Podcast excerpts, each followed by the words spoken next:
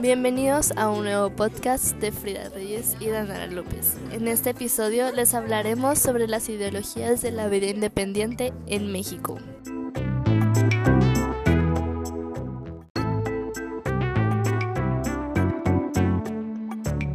La primera ideología es la liberal. Este proyecto político era introducir cambios profundos en la sociedad para quitar el despotismo y poner libertades políticas y civiles.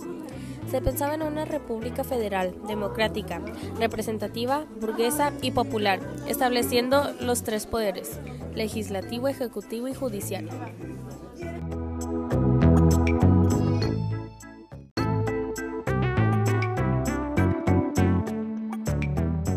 La segunda ideología era la conservadora. Su proyecto político era continuar con el antiguo régimen y orden social español basado en privilegios de otros.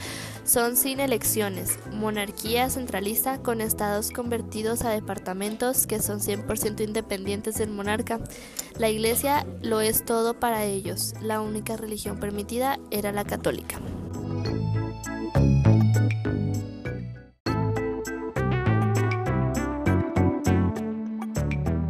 Tercera ideología es la radical. Es una doctrina política esencialmente científica que aspira a renovar y transformar de raíz todo lo caduco y antumano que perdura en la sociedad, separando la Iglesia del Estado.